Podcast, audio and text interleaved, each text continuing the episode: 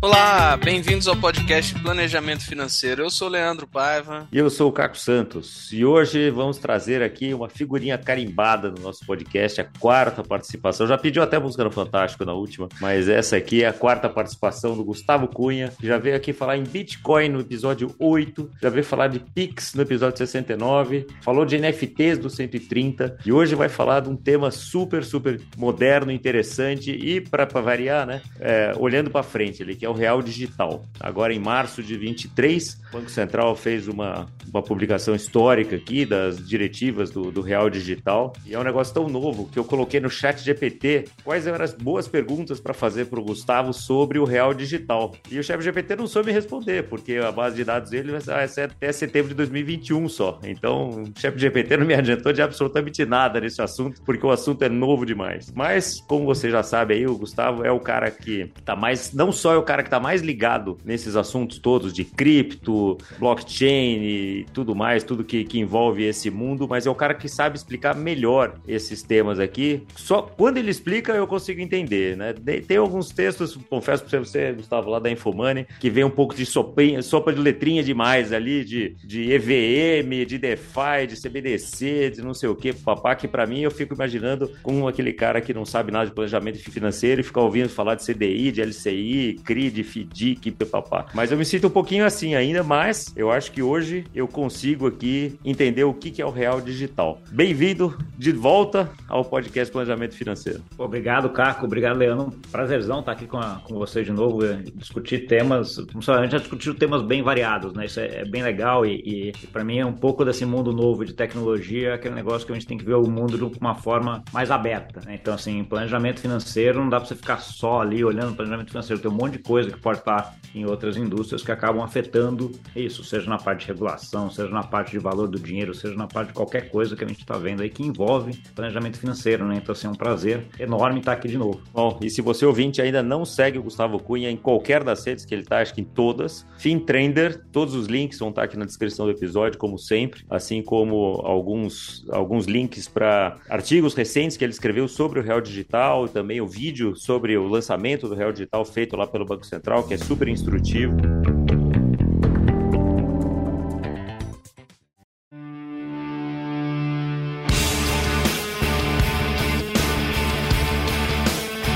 É muito bacana ouvir você falar sobre isso, até pela sua paixão sobre o tema, né? Você acompanha isso há, há muitos anos. Conta um pouquinho só, assim, rapidamente, o que, que tem feito a FinTrender aí nos últimos tempos, só para a gente aquecer aqui. Ah, não, a FinTrender é uma iniciativa minha de tentar trazer aí um filtro de conteúdo para todo mundo, no final das contas, tá? sobre esses assuntos que ah, envolvam tecnologia e mercado financeiro. Né? Tem muita coisa sendo produzida em tudo quanto é canto, né? Então, assim, a FinTrender, ela produz, ela também filtra alguns conteúdos. Então, a gente tem uma... Ah, esse ano eu comecei com uma newsletter também, então, assim, eu vou botar o link depois, aí você coloca também para quem quiser, sobre tudo que eu tenho ah, produzido dentro da FinTrender. Uma ideia de, de, assim, eu sou um cara muito curioso, né? Então, assim, cara, eu adoro aprender e adoro estudar e adoro ir atrás das coisas e adoro ensinar, adoro produzir também coisas. Né? Então, a FinTrender tem um pouco disso no DNA, essa busca incessante de tentar entender o que, que a gente está passando e quais os efeitos que a gente tem aí de modo geral. Então, assim, a tecnologia está aí para ajudar e eu costumo dizer que a gente hoje consegue fazer qualquer coisa hoje melhor do que a gente faz, do que a gente está fazendo com o uso de tecnologia. Né? Então você citou aí o, o Chat GPT, cara, é espetacular aquilo. Né? Então assim a base de dados dele não está atualizada, o Real Digital nunca é questão de tempo. Daqui a pouco tempo tenha. Né? Então, e até assim, setembro a... de 21 já tem muita coisa que dá para usar também, né? Vamos combinar. Pô, já tem muito, né? Então assim eu tenho a parte acadêmica do, do, do PhD ou do, do mestrado. Então assim como é que vai usar isso para educação?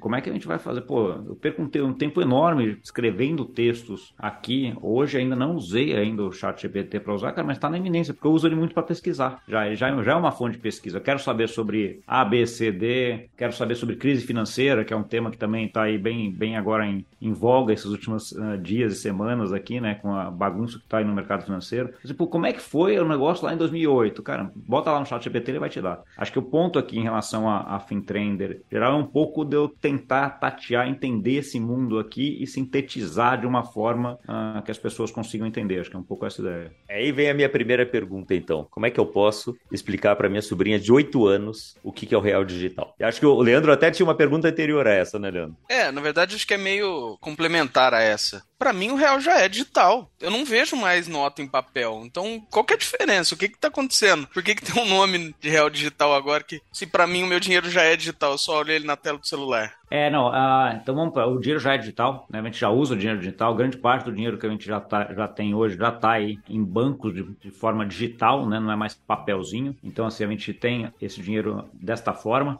Real digital é o nome, né? De, de chamar isso daí. A gente tem uma linha de, de pesquisa, vamos dizer assim, na parte mais acadêmica, começou a chamar essa digitalização da moeda, ou essa trazer essa moeda para um ambiente de blockchain, do que eles chamam de Central Bank Digital Currency, moeda digital do Banco Central. Né? Então, assim, esse é um termo mais. A... Tem muita gente lá, tem vários artigos do BIS, que é o Banco Central Mundial, vários artigos até do Banco do Brasil, Banco Central do Brasil, uh, falando sobre essa siglinha, né? CBDC. Né? Então, assim, quando você vem o que? O CBDC, como é que eu vou nomear a CBDC do Brasil? Real Digital. Tá? Acho que é simplesmente o um nome, mas isso não quer dizer que o dinheiro nosso não é digital, você tem razão, né? já é digital, a gente já usa grande parte do nosso dinheiro hoje de forma, de forma digital. Como que eu explico a parte do real digital? Real digital, para mim, é uma nova infraestrutura de mercado financeiro brasileira. Tá? A gente tem hoje três grandes infraestruturas de, de, mercado financeiro. A primeira é o Sistema Brasileiro de Pagamentos, que é por onde a gente usa contato nosso de modo geral, é com TED, por exemplo. Quando você usa TED, está usando uh, essa infraestrutura, esse sistema. Você tem um sistema de pagamentos instantâneos, que é o que a gente usa no Pix. Né? Então são dois, duas infraestruturas, dois sistemas para fazer coisas. E vai ter um outro agora que vai ser uh, o Real Digital, que é outra infraestrutura que vai deixar fazer mais coisas. Então, assim, colocando até da forma como o Banco Central coloca, infraestrutura de pagamentos instantâneos, que é o PIX, é uma forma de de você fazer pagamentos. Né? Ele é utilizado para transferências, pagamentos, esse tipo de coisa. O real digital vai ser utilizado para serviços financeiros, de modo geral. Tá? O que quer dizer isso? Quer dizer que do real digital eu vou poder negociar um título público, que eu vou poder negociar uma debenture, que eu vou poder comprar uma ação nesse sistema, tá? via essa infraestrutura que é o real digital. Ele não é só uma moeda, ele não é só a digitalização da moeda, ele é uma outra infraestrutura, é um outro sistema por onde a gente vai conseguir negociar todos esses ativos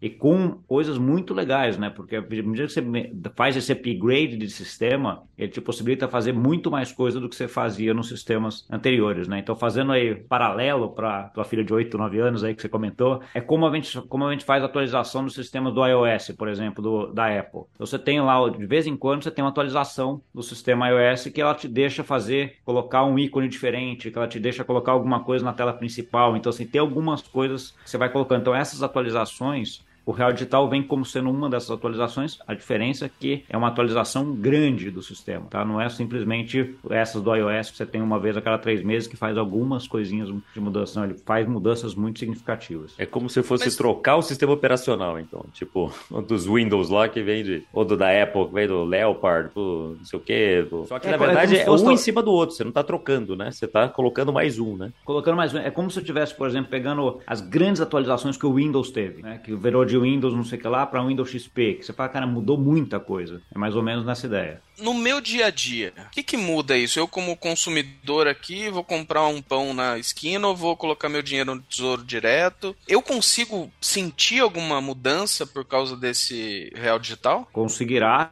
quando ele for implementado. Vamos fazer só algumas ressalvas, né? O que eles lançaram foi um piloto que vai correr até o final do ano que vem, de 2024, tá? Então, assim, não é ainda, não vai ser para todo mundo. Eles vão fazer vários testes, né? Ainda é um ambiente de teste para ver como é que vai funcionar. E esses testes, eles vão, vão testar uma coisa que eles vão testar, a tokenização de título público. Então ele tem não só o Banco Central envolvido, como o Tesouro Nacional. Né? Então eles vão testar provavelmente alguma coisa com compromissada ou, LF, ou LFTs ainda, ainda está em dúvida qual que vai ser, mas ele vai tokenizar esse título. Com isso aí você elimina intermediário ou não?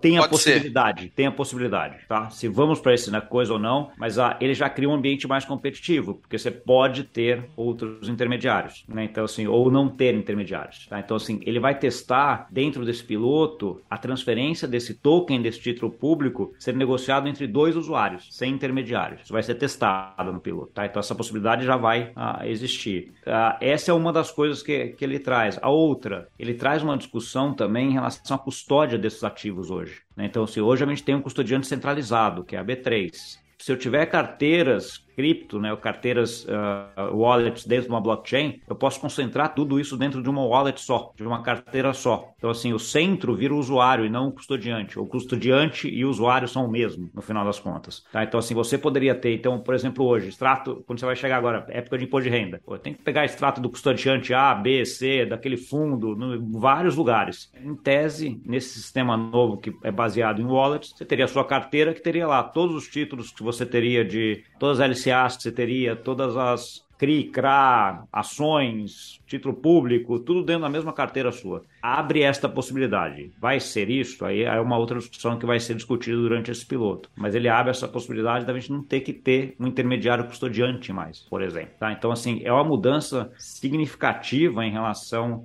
ao modelo que a gente tem hoje. Outra, outra possibilidade que ele, que ele abre é também a possibilidade de.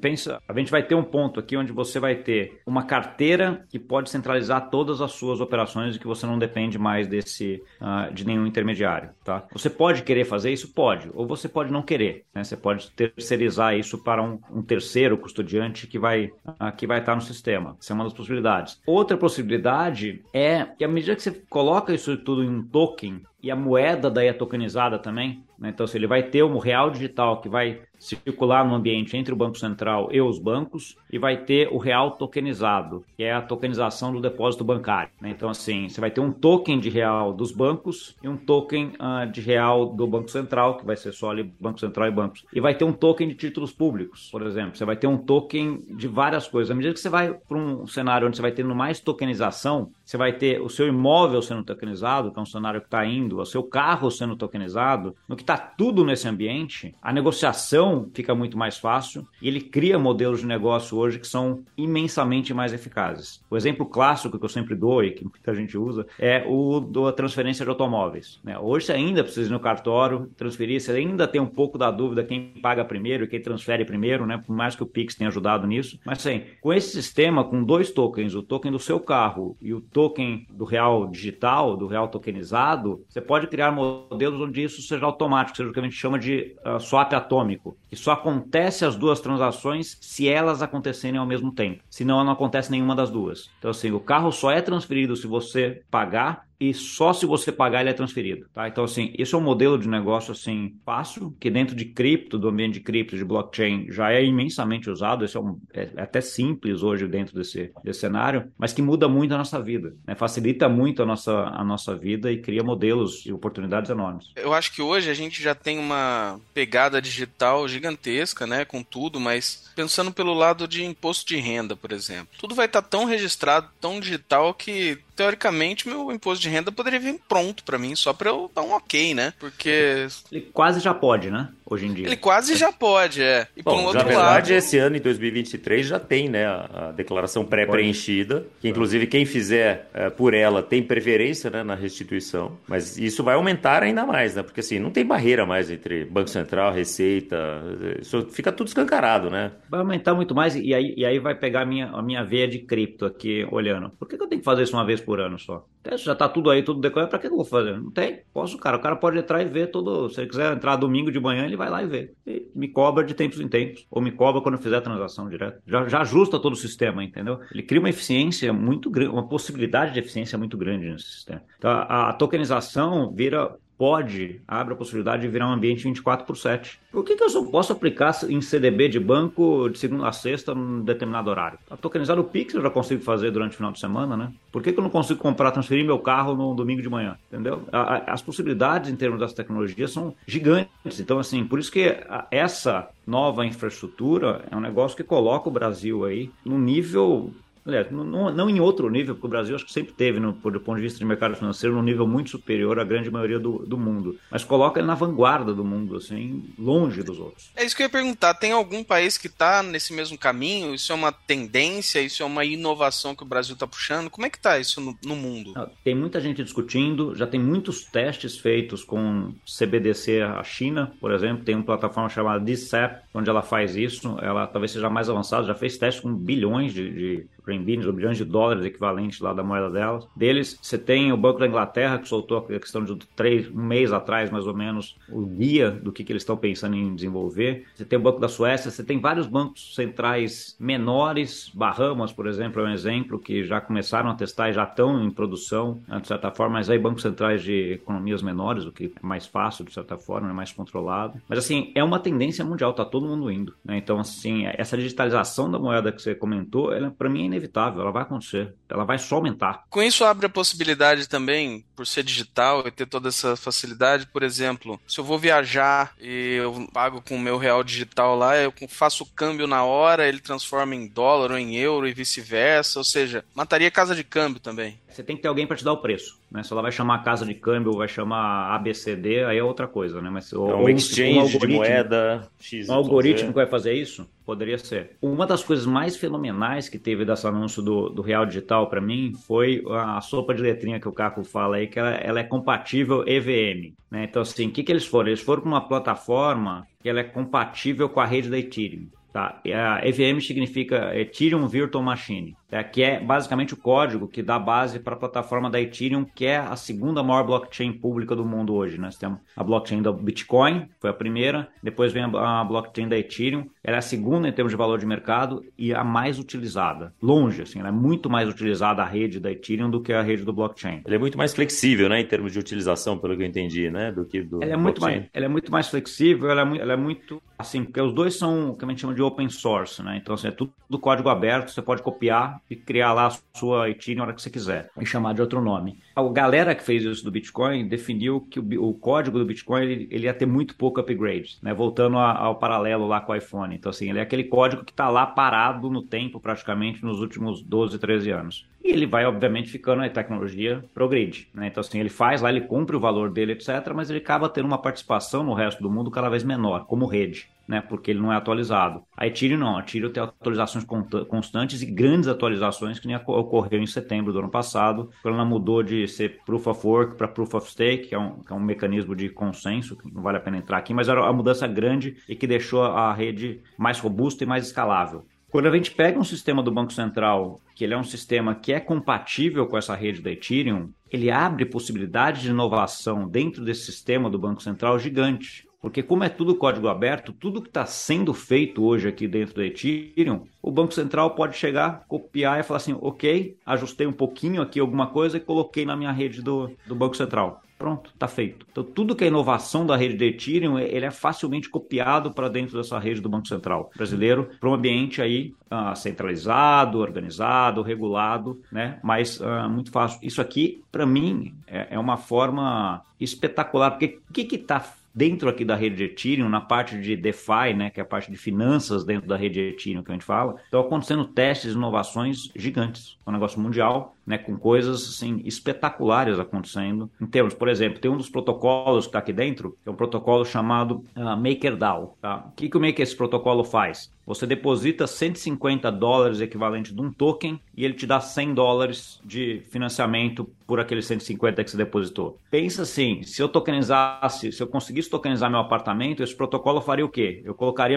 150, sei lá, meu apartamento vale 150, eu colocaria os 150 que é o token no meu apartamento e ele me daria 100 de empréstimo. Isso aí é empréstimo bancário, né? Automatizado no protocolo, uh, via algoritmos, testado nos últimos cinco anos, sem problema nenhum. Certo? Provavelmente tá com taxas menores, porque você tem uma garantia real ali firme. Sim, muito menos burocratizado. Você faz isso, se quiser fazer isso agora, a gente está conversando aqui, você entra no MakerDAO lá, conecta a sua carteira, coloca o token lá e ele te dá 150. Os tokens que já estão autorizados. Entendeu? Assim, já está feito, já está lá, pronto. O Banco Central poderia pegar isso daí, ajusta o que tem que ajustar, coloca dentro desse, uh, desse real digital. Né? Então, assim, tem muita coisa sendo desenvolvida que já está sendo testada que abre a possibilidade de estar tá dentro desse ambiente do, do Brasil. Né?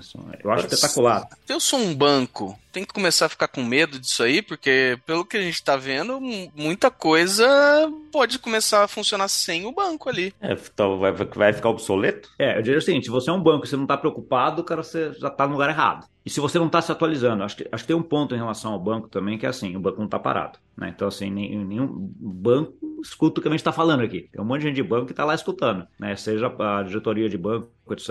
Eu tenho até alguns amigos e presto consultoria para alguns também em relação a isso, para ajudá-los a navegar nesse próximo, nesse próxima onda, né? Como é que vai ser e quais são as dúvidas, etc. Mas o que eu vejo em termos de banco, assim, banco como a gente conhece ou conheceu aí de fazer empréstimo, etc., esse cara vai acabar. Esse cara ficar fazendo só isso, ele vai acabar. Né? Seja o banco de câmbio, se ele ficar lá querendo, dependendo de agência fazer câmbio, vai acabar. Se é o cara que só faz financiamento imobiliário, coisa, esse cara vai acabar. Só que o banco vai se transformar. Né? O que a gente está vendo aí é que o setor bancário está se digitalizando muito rápido e isso vai fazer com que Deixa eu colocar até sobre um outro prisma. Né? As funções que banco faz hoje estarão aí. Se a gente vai chamar banco ou vai chamar A, B, C, J, aí é outra discussão. Então, assim, se os bancos vão fazer essa transição e virar essa BCJ, é totalmente factível e possível. Tem uma Senão... frase do Warren Buffett que é justamente isso, né? A gente precisa de serviços bancários e não de bancos. Exato. Exato. Mas eu acho que você, você pensar banco. O banco já vem se transformando, né? Porque a gente imaginava de banco da década de 80, por exemplo, 90. O banco era uma agência bancária física. Você ia um lá. gerente lá que você ia tomar cafezinho para ter um favor, né? Exato, para ficar lá, ficar amigo. Cara, hoje, cara, quem vai no. Eu, eu não vou numa agência bancária há anos, né? Nem sei se existe. Algum, alguns bancos eu sei que tem ainda agência bancária. Né? Brincadeira à parte, mas assim, você ainda tem algumas agências bancárias, vai, vai precisar? Então, assim, já vem, já passam por essa transformação e estão vindo. A, a, diferença agora é que a coisa está acelerando numa velocidade assim astronômica. E essas inovações que trazem aí do real digital é um, é um efeito disso. Né? Agora, uma coisa que, que eu fico pensando assim do, do real digital e do que você tem falado assim, eu vou poder escolher daí se eu uso o real digital ou não, assim, o, o real como a gente conhece hoje, o Pix, a TED, etc, vão continuar existindo, então. É... Acho que vai, não é, sim, acho que é incremental nesse sentido. Então, assim, hoje você quer, você quiser usar cheque, você consegue usar cheque? Consegue. Eu uso ainda. Você vai lá no banco, pede, acho que deve ter ainda, né? Porque a maioria dos bancos ainda deve para pessoa física arrumar cheque. Você vai pagar com cheque, tá? se você quiser. Pô, mas cheque é muito menos eficiente do que TED. Você vai ter que ir lá, o papelzinho, né? Pô, um saco, depois uma demora, etc, né? Pô, Pix já é muito mais eficiente do que o TED. Pô, é muito mais legal, fácil, você faz no celular, etc, rápido, dá pra fazer final de semana.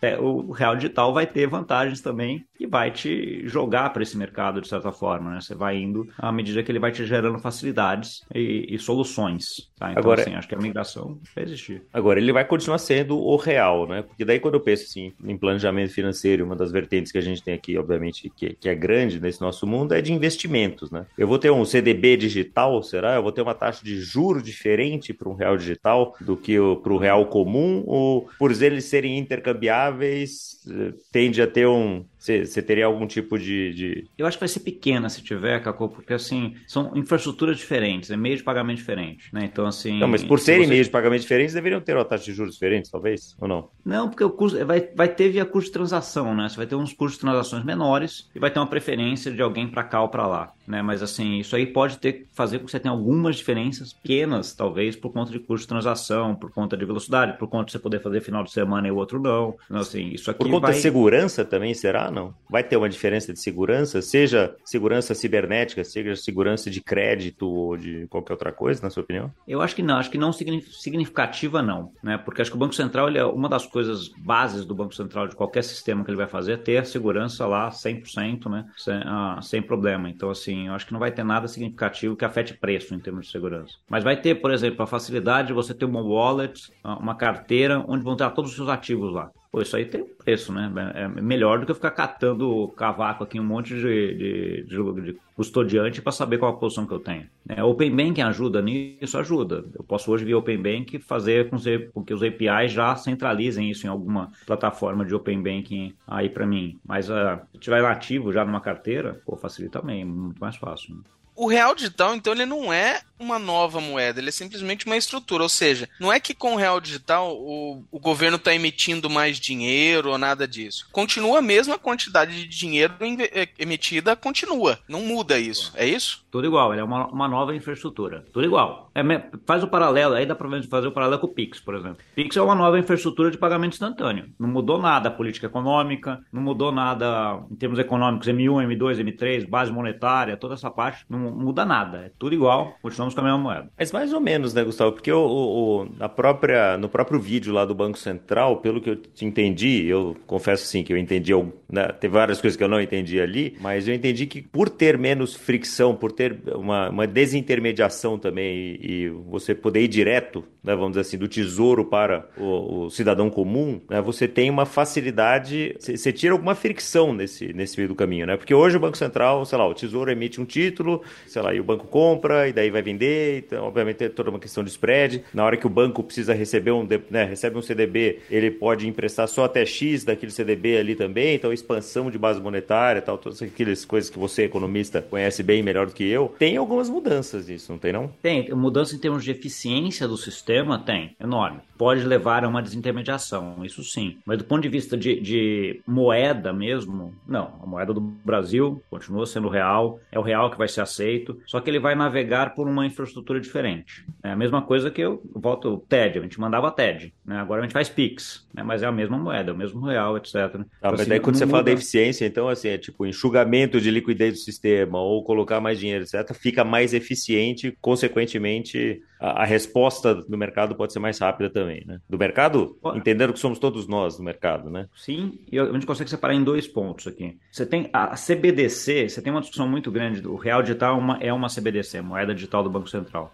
Ele, a tecnologia abre a possibilidade para que os bancos centrais emitam a moeda e deem direto para os usuários, como se fosse um papel, como se fosse uma moeda em papel mesmo. A única conexão que nós, seres normais, indivíduos, vamos dizer assim, temos com os bancos centrais no mundo hoje é via o papel moeda, porque todo o resto é via algum intermediário. Né? Então, assim, a moeda, o, o dinheiro que a gente tem, o real que a gente tem hoje, na verdade é um real criado pelo sistema financeiro, pelos bancos, né? num sistema de, que a gente chama de moedas fracionárias, né? que é o que é o sistema que a gente. Então, assim, a moeda que a gente tem é a moeda dos bancos e não a moeda do Banco Central, no campo digital hoje. A CBDC abria essa possibilidade do Banco Central emitir direto para o usuário final desintermediar total esse sistema. Essa possibilidade, do ponto de vista técnico, é, é real. Do ponto de vista prático, nenhum Banco Central vai para isso nesse começo, ou agora. Ou provavelmente nem sei se em algum momento. Porque ele traz para o Banco Central várias responsabilidades que ele não tem hoje. Então, por exemplo, ele vai ter que controlar quem é esse usuário, ele vai ter que controlar o know your customer desse cliente, ele vai ter que controlar a, a parte de lavagem de dinheiro desse cliente. É, indo além, se eu tirar o banco do meio do caminho, quem que vai fazer financiamento imobiliário? O Banco Central vai fazer financiamento imobiliário também, então ele vai ter que ter risco de crédito lá dentro ou seja. É, mas daí os né, peer-to-peer -peer vão começando a aumentar também, é, né? Mas é outro mas tamanho, como, é que se, né? como é que se regula isso, né? Então, assim, aí tem toda essa discussão. Então, assim, nesse primeiro momento, acho que nenhum Banco Central vai para isso. Então, o que, que eles estão indo? Eles estão indo para o que a gente chama de CBDC de atacado, que é uma, uma moeda digital do Banco Central que fica ali entre o Banco Central e os bancos comerciais, né? E o que a gente chama de stablecoin de varejo, que é o que? Os bancos comerciais emitem essa moeda tokenizada, no caso do, do real, o real tokenizado, e fazem a comunicação com a população. No caso desse primeira parte aqui, que é entre o Banco Central e os bancos comerciais, uma CBDC no Brasil agrega muito pouco em termos de eficiência de sistema. Tá? A gente já tem um sistema de pagamentos muito avançado e muito conectado e muito eficiente aqui nessa parte. Tá? Então, assim, ela agrega muito pouco nesse sentido, agrega alguma coisa, mas muito pouco. Ela agrega muito a hora que eu coloco esse sistema, essa infraestrutura e permito com que os bancos tokenizem a moeda deles e que deixem as moedas deles programáveis via o real tokenizado e via os títulos públicos tokenizados, CDB tokenizados, e aí isso aqui gera muita inovação nessa, nesse pedaço aqui do negócio. Então, a disponibilização desta rede faz com que a gente tenha isso muito, muito bem feito, é, muito, essa possibilidade muito grande. O que, que tem aqui em termos de grandes discussões também que vem, vem muita discussão na parte de privacidade também, né? Do ponto de vista de, pô, o Banco Central emitindo uma moeda onde ele vai ter acesso no meu digital e vai ver a meu wallet, o meu imposto de renda vai ser automático, etc, etc. Caraca, que, que, qual a privacidade que eu tenho em relação a isso tudo, né? Ele pode confiscar esse meu dinheiro a hora que ele quiser, né? Falar assim, ah, esse token que você tem aqui agora não é mais seu porque você fez alguma coisa errada. A resposta minha vai por dois lados. Do ponto de vista da tecnologia, isso é possível. Então, assim, a tecnologia permite que a gente faça isso e, e, e programe essas, essas entradas. Do ponto de vista político, de organização, de democracia, depende de cada governo. Né? Então, assim, acho que essa discussão de privacidade, a gente hoje já não. Você vai pensar, pô, o Brasil, privacidade, cara. O Banco Central, a Receita, etc., só não vêm as movimentações nossas se eles não quiserem. Né? Então, assim, obviamente, quem tem muito dinheiro e coisa, cara, toma cuidado porque eles estão vendo tudo. Esquece, ninguém, não tem mais essa de, ah, ninguém tá vendo, tô transferindo dinheiro daqui para lá. Esquece, ele tá vendo tudo. Ele pode não querer ou não, não fazer sentido para ele punir ou fiscalizar, etc. Você tá lá movimentando 500 reais daqui para lá, é um trabalho muito grande, mas você movimentar 5 milhões, ah, tá todo mundo sabendo o que tá acontecendo. Essa discussão é, é grande, mas eu acho que esse modelo que o Brasil tá indo não muda nada né, no sistema dessa forma, tá? Porque ele vai continuar conosco, tendo acesso à moeda dos bancos, que, vão, que vai ser o real uh, tokenizado, os títulos vão estar lá dentro dos sistemas que o Banco Central vai ver, certo? Então, assim, a gente já tem isso hoje. A gente só vai ter isso, a gente vai ter isso que a gente tem hoje mais eficiente, com possibilidades de novos modelos de negócio. Então, acho que essa, essa coisa é muito interessante, porque ela abre coisas muito boas que podem vir e muda pouco do que a gente tem hoje. É, no fim, o dinheiro, como ele, como a gente concebe ele hoje, ele é uma questão de fé, né? Uma questão de a gente acreditar que aquele papel vale alguma coisa, no fim das contas. E ele vai continuar sendo assim, seja ele em papel ou seja ele um bando de zero e uns na tela do seu celular, né? Não, dinheiro é convenção social, né? É invenção, então, assim, ele é, é fé. Invenção, é. É invenção, é convenção social. Por isso que já se usou concha, já se usou sal, já se usou ouro, hoje usa papel, escrito lá em God we trust, ou em Fed we trust, né, hoje em dia. É isso, é, papel, é confiança. Isso não altera. Se a gente está com o real digital, com o real tokenizado, com ah, o sistema do Pix. Ou seja, vai facilitar a vida do cidadão comum, no final das contas? Ou vai trazer mais eu acho preocupação? Que essa, eu acho que é um, essa é um pouco da, da ideia, né? Eu acho que a parte do real digital é um upgrade de, infraestrutura, via uma, uma melhora uh, de infraestrutura. E não é, uma moeda, não é uma moeda nova, nada novo em relação a isso. Não é, não é aquela discussão que teve há poucos meses atrás do Brasil do, da moeda comum com a Argentina, viagem total. Né? Então, assim, ali, ali sim, era uma moeda nova, junto com a Argentina, com o país está quebrado, aquela bagunça toda. Ali era outra, outra discussão. Aqui não, aqui é uma nova infraestrutura, uma infraestrutura melhor do que a infraestrutura do Pix. E daí você falou que no começo lá que isso vai estar em testes ainda até final de 2024, né? Quando é que a gente pode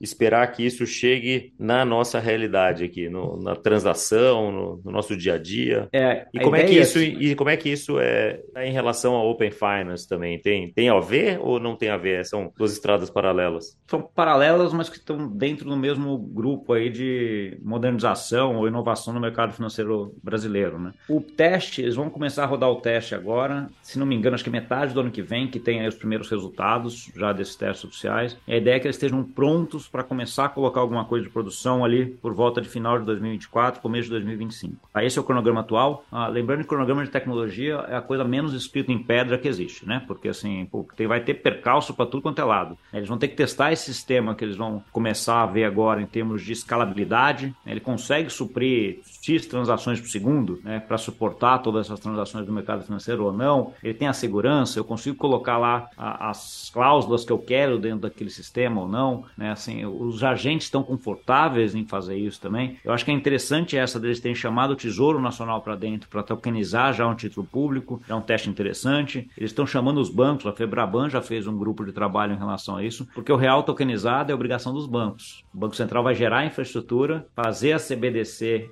entre uh, ela e os bancos, mas os bancos que vão ter que tokenizar a coisa e vai ter cronograma para eles fazerem isso. Né? Então, assim, cara, chega perto logo, o Banco Central já chamou aí os bancos, cheguem perto logo, porque, cara, vocês vão ter que fazer. Então, assim, essa é uma postura interessante do Banco Central do Brasil que vem tocando essa, essa cadeira de inovação no Brasil de uma forma, assim, espetacular. Vou pegar o exemplo de novo do Pix, que é uma coisa que já está no nosso dia a dia aqui. Era o Pix lá em 2016, se não me engano, o Banco Central do Brasil soltou o primeiro paper, que chama é, Textos para Discussão, dele falando, cara, o mundo está indo para pagamentos instantâneos. Febraban, Associação de Bancos, não sei o que lá. Não quer desenvolver a sua? Façam a sua, o pagamento instantâneo. Em grande parte do mundo, não em grande parte, mas em alguns países do mundo, os sistemas de pagamento instantâneo são feitos pela iniciativa privada, em geral por associações, associações de bancos. Eles estavam lá deitados em berço esplêndido, ganhando uh, os FIIs, as taxas do TED lá, uma fortuna, e fez nada. Em um determinado momento, o Banco Central falou assim: ó, vocês não vão fazer? Beleza. Então eu faço. Fui lá, desenvolveu coisa, ah, e by the way, vai ser de graça para a população. Tá? E então, assim, e aí, é.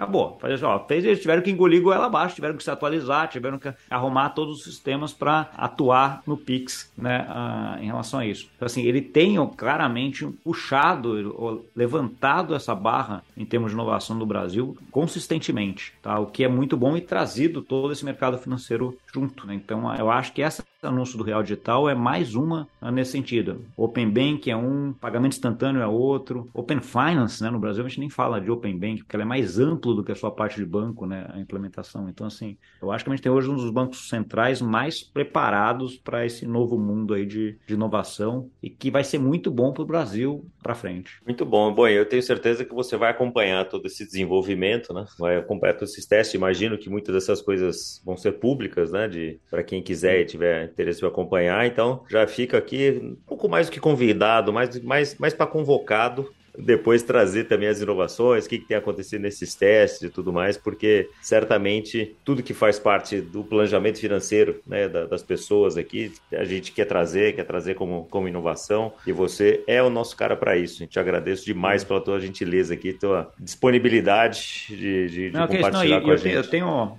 lá, a sorte ou o prazer de ter sido convidado para ser um dos mentores do programa de inovação do Banco Central. Né? Ele tem vários programas lá, né? o Lift, o Next, já tem praticamente um ano e meio que eu sou um dos mentores mentores. As startups estão entrando com umas soluções lá que você fala, nossa, que legal. Tem coisa muito legal. E essa troca desses programas de inovação do Banco Central, o Sandbox, o Lift, ou, qualquer um que a gente também é muito interessante, porque ela traz para perto do regulador alguém que está pensando um negócio que às vezes nem cabe no que o regulador tem hoje.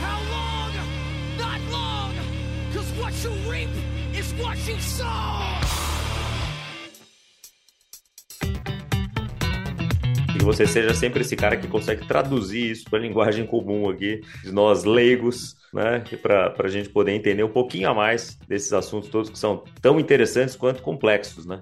E como você sabe, já é, enfim, figurinha carimbada aqui, a gente sempre pede uma dica de livro, de filme. O que, que você tem de novo aí para trazer para a gente? Dica de livro. Uh, eu entrevistei a semana, lá, na segunda semana de março, Daniel Duarte ele tem um livro chamado, lançou agora, Ethereum, o Código da Revolução. Cara, é um livro fácil de ler. Eu li, eu li um dia, mas bem, eu já conheço, eu li alguns pedaços na transversal, mas assim, dá para entender o que, que é a rede Ethereum. Esse cara, só para contar a história dela, dele, vocês veem lá no, no, no YouTube da Fintrender, tem lá o, o, o, vídeo com ele, acho que vale a pena ver, porque ele é uma pessoa muito divertida de, de ver. Mas a, esse cara era um Bitcoin maximalista, um padre do Bitcoin. Em 2015, 2016, quando eu entrei no mercado, ele era um cara de mercado financeiro, acho que ele trabalhou. Eu, eu, lembro dele numa palestra do CS que eu fui, né, do Credit Suisse, do falecido Credit Suisse, né, esse final de semana aí foi para debaixo do UBS padre do Bitcoin. Bitcoin é a melhor coisa do mundo, vai acabar a coisa. É só Bitcoin, Bitcoin. É até chato, cara. É aquele padre, chato. O cara só falava nisso. E lançou esse livro dizendo que, cara, Bitcoin já foi a, a época dele, agora é Ethereum. E ele escreve por que, que ele gosta muito da Ethereum, o que, que é Ethereum, como é que funciona, e de uma forma fácil de ler. Eu achei bem fácil e que todo mundo pode, pode ler. Então, assim, o código, assim, a infraestrutura da Ethereum é a mesma infraestrutura que o Banco Central está testando para utilizar o do Real Digital. Só por isso eu já deixaria aqui para todo mundo dar uma, uma olhada e ver, porque acho que é, é uma coisa muito, muito boa e que vai trazer muita coisa para frente. Tá? Então, assim, fica aí esse conselho. Acho que esse livro é, um,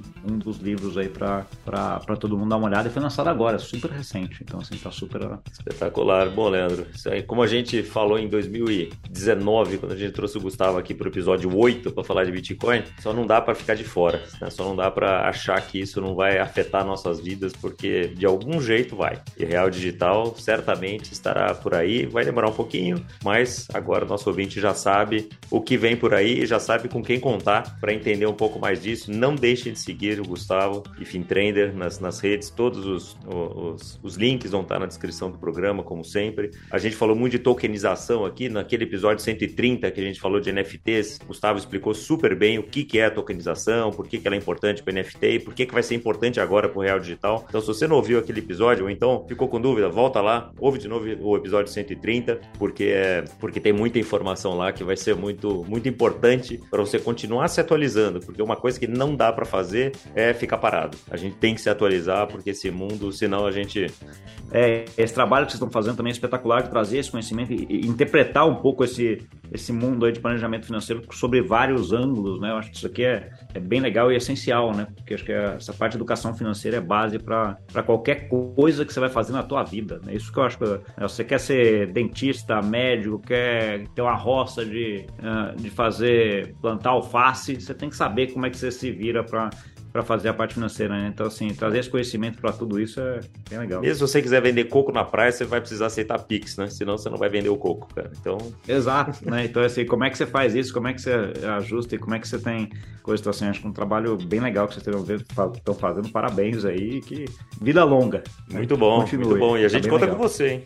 Muito bom. Para você ouvinte que gostou desse episódio, conta para teus amigos, conta para eles o que, que é o Real Digital e conta para eles sobre o nosso podcast aqui e tudo o que o Gustavo traz na FinTrender, que é espetacular. Daqui a pouco a gente volta com um novo episódio para você. Fique ligado nas nossas redes. E não deixa de falar pra gente o que você quer ouvir, quem você quer entrevistar, se ficou alguma dúvida, que a gente gosta de fazer esse conteúdo para você. Até o próximo episódio.